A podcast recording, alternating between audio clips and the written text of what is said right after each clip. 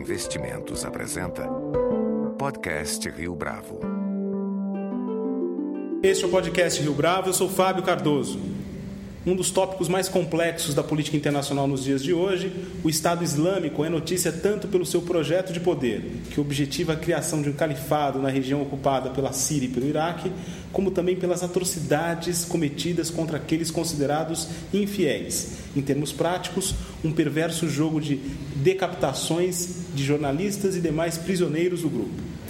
A lógica do Estado Islâmico, além disso, chama a atenção porque tem conseguido atrair adeptos para além do seu território, numa ação que, para muitos, tem a ver com a máquina de propaganda imposta pelo grupo com os novos recursos de informação. Para falar a respeito da ascensão do Estado Islâmico, de seus impactos no Oriente Médio e na política internacional, nosso entrevistado de hoje no podcast Rio Bravo é Salem Nasser, professor da Escola de Direito da Fundação de Getúlio Vargas, especialista em direito islâmico e suas relações com o direito internacional e coordenador do Centro Global de Direito da mesma instituição. Professor Salem, muito obrigado pela sua presença aqui no podcast Rio Bravo. Sou eu quem agradece a gentileza do convite. Professor, para a gente começar, há alguns anos, o grande temor em se tratando do terrorismo internacional atendia pelo nome de Al-Qaeda. Quando e como é que o Estado Islâmico se tornou a peça mais importante desse quebra-cabeça, falando especificamente dos nossos dias? Muito bem, na verdade, essa, essa ligação é muito relevante porque, de fato, a o Estado Islâmico é um grupo que deriva da Al-Qaeda. Ele deriva primeiro do pensamento que inspirou a Al-Qaeda, né? É, que é esse pensamento, digamos, uh, extremista, uma leitura, é, diria eu, deturpada, extremista é, do Islã, que estava no fundamento, digamos, estava no, no nascimento da Al-Qaeda e está presente também no, no Estado Islâmico em outros grupos uh, semelhantes ao Estado Islâmico que hoje operam e que operam em parceria com ele, às vezes entram em competição com ele, mas na verdade nós estamos olhando para um, para um contexto em que se multiplicam os grupos que têm esse mesmo pensamento. Apenas o que o Estado Islâmico representa é a face mais visível desses, desse contexto, desse movimento geral que aqui se refere, se refere, se refere na língua árabe como é, takfiri, quer dizer, um pensamento que olha para os demais como infiéis, é, é, estranhos à, à verdadeira religião. Né? Então, na verdade, há uma relação muito próxima, inclusive historicamente, não é só uma identidade de pensamento. O Estado Islâmico, originariamente, é um grupo que se chamava, até recentemente, Al-Qaeda no Iraque. Então, ele deriva, na verdade, da Al-Qaeda no Iraque, que é um grupo que, a partir de um certo momento, 2004, se estabeleceu no Iraque, depois da invasão americana daquele país é, com a debandada das Forças Armadas, das Forças de Segurança do Iraque e a entrada da Al-Qaeda no Iraque para combater os Estados Unidos, mas também para estabelecer ali novas bases né, de, de funcionamento, que se forma esse grupo, ele vai ganhando força na medida em que ele vai combatendo ah, ao mesmo tempo ou preparando operações contra a presença militar americana e depois contra o governo iraquiano que era percebido por eles como um governo apoiado pelos Estados Unidos, isso era uma característica, digamos, ruim, e por outro lado um governo basicamente xiita ou representante dos interesses xiitas no Iraque. Então, e esse pensamento extremista ele é basicamente sunita, né? É, quer dizer, a ele pertence a uma vertente sunita do Islã é, Al-Qaeda, é, Estado Islâmico, Jabhat al-Nusra e todos os demais são essencialmente muçulmanos sunitas, ou pelo menos se dizem representantes do Islã sunita. É, também os sunitas se insurgem contra essa identificação né, por esse grupo, porque é, antes de qualquer coisa é preciso lembrar que esses grupos prestam um desserviço ao Islã antes de qualquer outra coisa, né? ao Islã sunita, xiita ou qualquer outra denominação. É, então eles se formaram no Iraque como um grupo e a partir do momento em que é, começa a revolta na Síria, é, ao atravessarem a fronteira do Iraque para virem lutar na Síria, eles se denominam a partir de então o Estado Islâmico no Iraque e na Síria.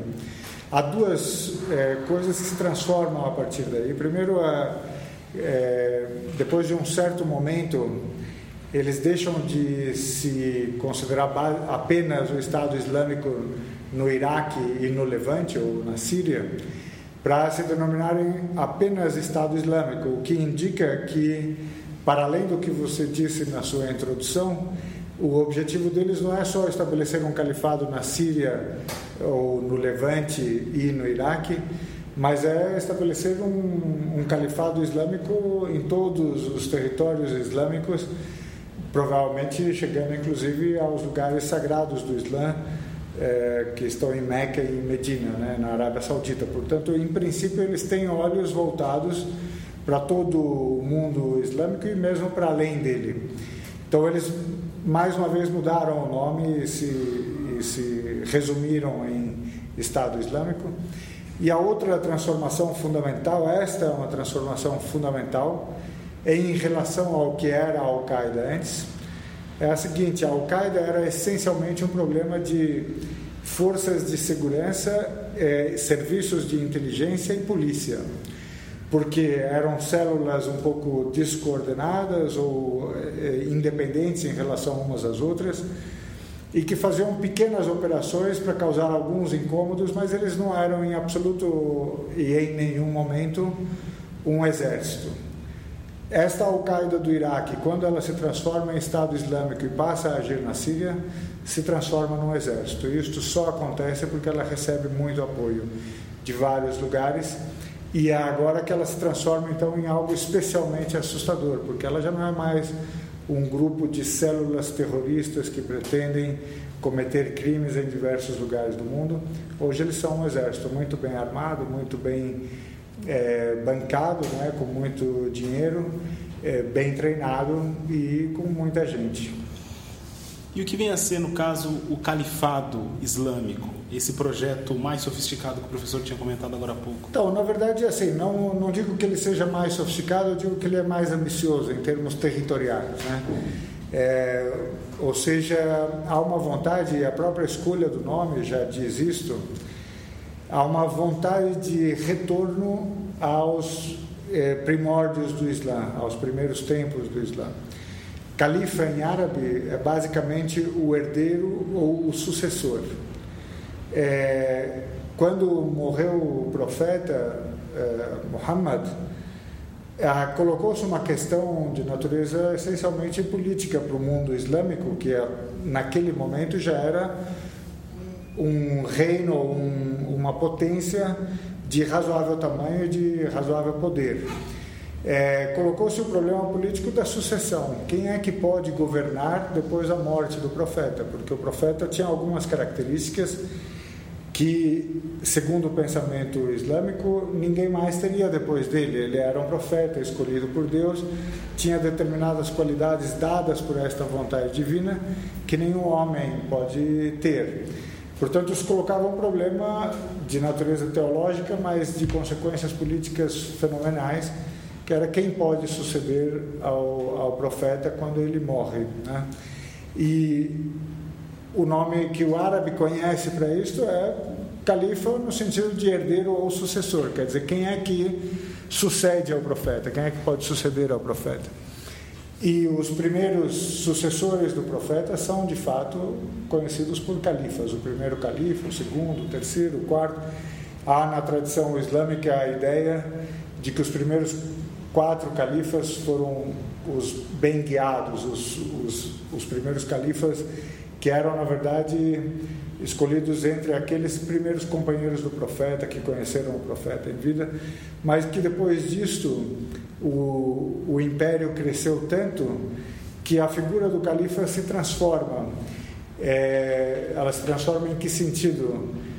passa-se a enxergar o califa como essencialmente uma autoridade religiosa e enquanto o poder político estava na mão de outros generais, sultões, emires, é, e que era um poder político distribuído muitas vezes em, em vários lugares e variável segundo o território e lugar em que você estivesse.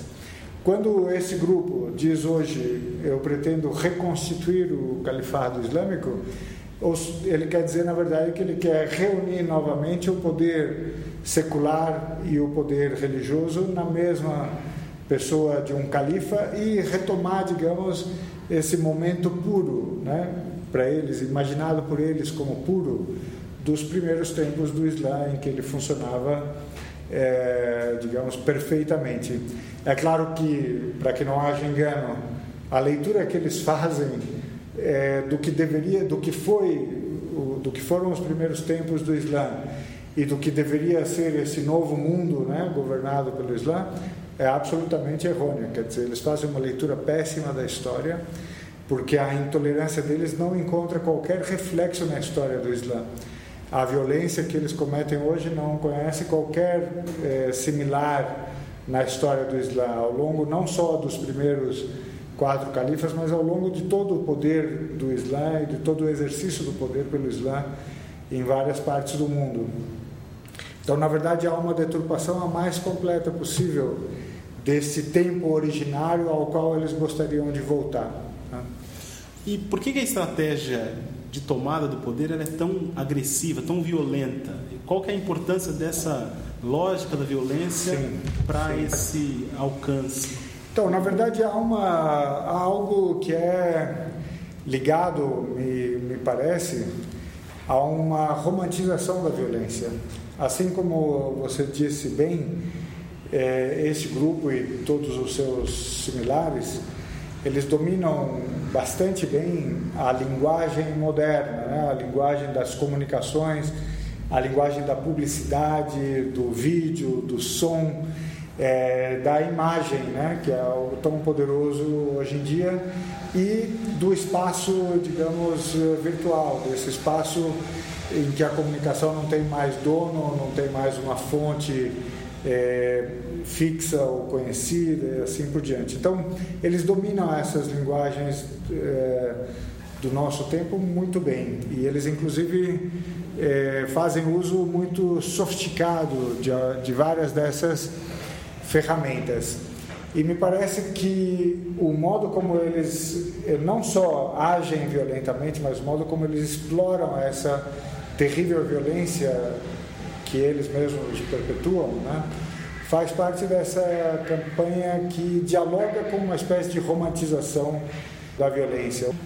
Pode ser atribuído a isso, portanto, a, o convencimento de é, pessoas, a conversão, no caso de pessoas de outros territórios, da Europa, por exemplo, a se juntarem sim, sim. ao Estado Islâmico? É claro que aqui há uma. É, nunca a razão de você obter sucesso né, para uma mensagem qualquer que você queira passar, nunca a razão é única. Né? Então, sozinha, esta romantização da violência não daria conta de se arregimentar de soldados vindos do, do mundo inteiro há, claro, conjuntos de fatores. Né?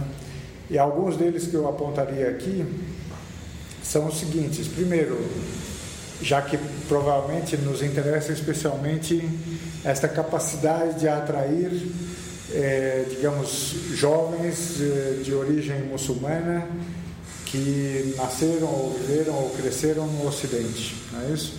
Que é um pouco uma das coisas que mais chamam a atenção nesse fenômeno.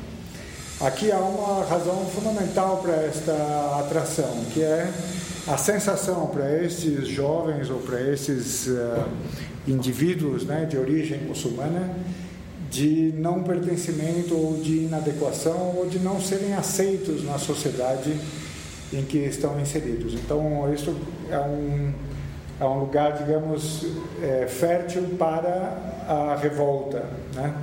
E para uma tentativa de descoberta de uma verdadeira identidade. Quando, quando nos é dito no seio de uma sociedade é, civilizada, ocidental, etc., que os filhos desse mesma, desta mesma sociedade, alguns dos filhos dessa mesma sociedade, não podem fazer parte dela. Então, é, é bem natural que se vá buscar a identidade em algum outro lugar, em algum outro lugar mais originário, etc. Na medida em que você é, é digamos, marginalizado aqui, você tenta buscar uma, uma identidade que seja mais próxima da sua. Só que é, abre-se assim um terreno fértil para a entrada de discursos, né? que vão também falsificar essa, essa identidade. Né? E que, por dominarem esses, esses recursos e essas linguagens modernas, acabam encontrando um solo fértil e se implantando ali. Então há uma combinação, me parece, desta revolta, dessa exclusão, com essa tentativa de, de busca de uma identidade é, real. E é claro, é, há algo que talvez nos pareça um pouco misterioso, mas que nós já, já vimos acontecer em outras instâncias na história, que é como tão naturalmente, tão é, facilmente, o ser humano se volta para o mal absoluto, né? É, para uma violência absoluta, para uma intolerância total. É, e isto é o que está acontecendo aqui. Buscar as explicações disso além da natureza humana é um pouco difícil, mas o fato é que até agora é muito bem é, sucedido. Né? Há uma onda que leva a uma entrada sem restrições nesse universo de violência absoluta. Né? Os países que têm se lançado numa contraofensiva estão preparados para um confronto com o Estado Islâmico? Porque quando você pergunta os países que se mobilizam para uma contraofensiva estão prontos, a pergunta é quais países né, que se mobilizam para uma contraofensiva. Porque dentro desse grupo geral, eu diria que existem duas categorias. Existem os que sempre estiveram lutando contra é, o Estado Islâmico e seus similares, e existem aqueles que mais recentemente parecem, é, pelo menos no discurso, dizer que agora estão lutando contra o Estado Islâmico. Os que sempre estiveram são basicamente o governo sírio, a, o Irã, pelo apoio que dá à Síria, mas também de tantos outros modos, porque veja bem, o campo de ação não é só a Síria hoje, né? é o Iraque, é a Síria, é o Iêmen, é a, a Líbia, é a, o Egito, não é isso? Mas estamos falando dos originais, né? Os originais estiveram lutando desde o começo contra o Estado Islâmico no Iraque, na Síria, e estes eram a Síria, o Irã, o Hezbollah, muito fortemente. Esses têm conseguido várias vitórias contra esse grupo, algumas delas foram vitórias fundamentais, é, mas eles não têm as condições para é, realizar uma vitória definitiva e total, ou seja, acabar totalmente com o Estado Islâmico no Iraque ou na Síria. Isso por várias razões que vão para além das questões militares, mas é, é por isso que a perspectiva é de que esse grupo basicamente já ganhou, digamos, o jogo do equilíbrio contra o Estado Islâmico, mas não tem condições de ter uma vitória absoluta de limpeza total. É, e esses continuam, eles, portanto, têm a capacidade para isso, mas não uma capacidade para erradicar o Estado Islâmico. O outro grupo teria várias coisas a fazer. As potências ocidentais, a coalizão montada pelos Estados Unidos, eles têm muitas coisas que eles poderiam fazer contra o Estado Islâmico. Mas me parece que eles têm feito mais no plano do discurso, da retórica, vazia, portanto, né, do que no plano da ação. Acho que há um jogo que está sendo operado pelos Estados Unidos e por outras potências ocidentais de ao mesmo tempo é, é quase que um esforço de gerenciamento não é para acabar nem é para deixá-los tomarem conta de tudo não é isso mas é um gerenciamento de até onde eles servem para incomodar os nossos inimigos e até onde eles podem ir sem incomodar os nossos amigos. Uma estratégia de contrapoder nesse caso. Sim, absolutamente. Os inimigos é, dessa coalizão naquela região. Absolutamente. E depois, assim, ainda que os Estados Unidos então tomem algumas ações e tal, eles não fazem, me parece, o, o suficiente, eles controlam a ação é, de modo a não deixar que o Estado Islâmico se espalhe por todos os lugares, mas que não é nunca uma ação para, é, digamos, é, para causar danos mais definitivos ao Estado Islâmico. Então é um jogo ainda muito complexo. Há outros governos, para além dos ocidentais, para não ficar apenas culpando os ocidentais, da própria região, que também se comportam desse modo dúbio. Né? É, a própria Arábia Saudita, que tem todas as razões para perceber no Estado Islâmico e em grupos parecidos com ele uma ameaça, uma ameaça ainda assim você tem a percepção muito clara de que pelo menos elementos do establishment eh, saudita ou pelo menos grandes fortunas sauditas continuam a apoiar e a, a treinar, a armar esses grupos. A mesma coisa na Jordânia. A Jordânia sofreu recentemente com ações da, do Estado Islâmico, mas ao mesmo tempo não consegue se libertar do compromisso com os Estados Unidos e outros de continuar a armar e treinar forças para lutarem contra o regime sírio. Portanto, você percebe que se há uma vontade de acabar de vez com o Estado Islâmico, eu não sei se a melhor receita é essa que os Estados Unidos, Jordânia, Turquia estão não só prometendo, mas estão implementando, que é treinar terceiros, né, para lutar contra o regime e contra esse grupo, esses grupos extremistas. Né? Mas, aí não tem ah, uma questão histórica também de intervenção ah, dessas grandes potências na região que seria nociva para os ah, desdobramentos? Sim, sim. Na verdade, assim, não entendo o meu discurso como um pedido de intervenção é, ocidental ou outro na, na luta contra o Estado Islâmico. Eu estou analisando mais, na verdade, a, as intenções declaradas né, por quem gostaria de intervir ou por quem monta coalizões para intervir e o comportamento efetivo desse, desse mesmo é, portador do discurso. Né? É, e, na verdade, a realidade é esta, é que se está, na verdade, trabalhando para, ao mesmo tempo, alimentar o fogo, porque não se faz outra coisa quando numa guerra civil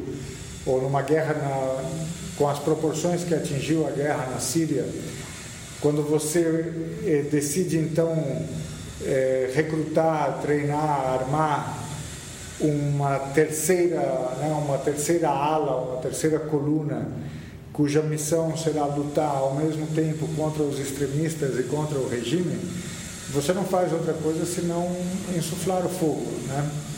Então isso me parece colocar em dúvida a vontade de terminar com, com o problema e me parece confirmar a ideia que se tem de que esse é um problema controlável, né? de que vamos eh, gerenciar esta crise para que ela sirva melhor aos nossos interesses. Agora, professor, é legítimo a gente considerar que essa estratégia militar é, é uma alternativa mais viável para eliminar esse confronto, para eliminar, aliás, é, esses grupos mais radicais? Então, na verdade, me parece que, é claro, haverá aqui a necessidade de ações armadas que estão ocorrendo de todo modo, né, em toda a região, porque, de fato, o poder militar que foi adquirido pelo Estado Islâmico, pelos seus congêneres, é enorme e, portanto, necessita uma resposta militar. Essa resposta está sendo dada, como eu disse, hoje as forças regulares iraquianas recuperaram um pouco de terreno e estão, e, junto com as milícias populares e tal, estão conseguindo algum resultado contra o Estado Islâmico no Iraque. Na Síria a mesma coisa, o regime, junto com, a, com o apoio do Hezbollah e, e outras facções, está conseguindo dar uma resposta militar. Caberia um apoio a esses a esses esforços, né? um apoio mais efetivo a esses esforços, na medida, é claro, em que o governo iraquiano e o governo sírio pedem ou aceitam esse apoio. Então não seria uma intervenção clássica, né? É, eu, onde nos últimos anos se decidiu por uma intervenção clássica, houve o desastre que se seguiu. Veja o caso da Líbia, né? O Ocidente foi extremamente rápido, né, em intervir na Líbia para derrubar o Muammar Gaddafi e aí deixou que florescessem os grupos do tipo Estado Islâmico e que se abrissem os, os armazéns de armas da Líbia para o Estado Islâmico que agia na Síria eh, e no Iraque e assim por diante. Portanto, a intervenção clássica só tem dado resultados desastrosos. Mas, para além de qualquer apoio de natureza militar que pudesse ser dado para de fato combater o Estado Islâmico, seria preciso uma mudança de orientação que fosse mais honesta com esse objetivo de deixar que a paz se instale na região. E para isso precisaria haver uma virada na orientação política que dissesse assim: olha, não há alternativa, é preciso lidar com o regime sírio, é preciso lidar com o Hezbollah, é preciso lidar com o Irã, para que juntos se estabeleça o modo de controlar o, o, o, o estrago né, que está sendo feito pelo Estado Islâmico e por outros. Não me parece haver esta disposição para uma mudança, para uma virada eh, real, genuína de política. É, e seria preciso, para implementar esta mudança real, que se dissesse, sobretudo, que é preciso fechar as torneiras de onde flui né, a água vital do Estado Islâmico. Porque o Estado Islâmico hoje vive de alguma coisa, pagam-se salários altíssimos para o contexto da região, para quem luta pelo Estado Islâmico. E quais são essas torneiras? Então, essa... a torneira é uma. Primeiro, há um financiamento prévio que, ao que tudo indica, decorre de fortunas do, do Golfo Árabe, da Arábia Saudita, do Kuwait, de, dos Emirados e assim por diante. Então há fluxo de particulares que financiam isso, mas eu acho que há fluxo de dinheiro oficial. Né? Há outros apoios que, se não dão dinheiro efetivamente, deixam que as armas cheguem ou providenciam treinamento. E esse é o caso de Jordânia, Turquia é, e assim por diante. Agora, a partir de um certo momento em que o, Estado Islâmico e seus congêneres ocuparam partes do território sírio ou iraquiano, eles tiveram acesso ao dinheiro que estava nos bancos, como foi um caso famoso no Iraque, mas eles têm acesso a, a poços de petróleo e eles de fato vendem o seu petróleo. E aí é preciso perguntar para quem, quem está, para quem eles estão vendendo e quem é que está comprando, para poder também fechar esta torneira. Então há várias torneiras, que é de onde chega o, de onde chegam as armas, quem é que providencia o treinamento, quem deixa que eles entrem no território da Síria ou do Iraque. É preciso, portanto, uma ação de múltiplas uh, facetas, né? para que se secasse realmente as fontes de, de material humano e de capital para esses grupos e eu não acho que esse esforço esteja feito esteja sendo feito genuinamente. Professor Salen Nasser, muito obrigado pela sua participação no podcast Rio Bravo. Eu é que agradeço, foi um prazer. Com produção visual e edição de Leonardo Testa, esse foi mais um podcast Rio Bravo. Você pode comentar essa entrevista no SoundCloud, no iTunes ou no Facebook da Rio Bravo.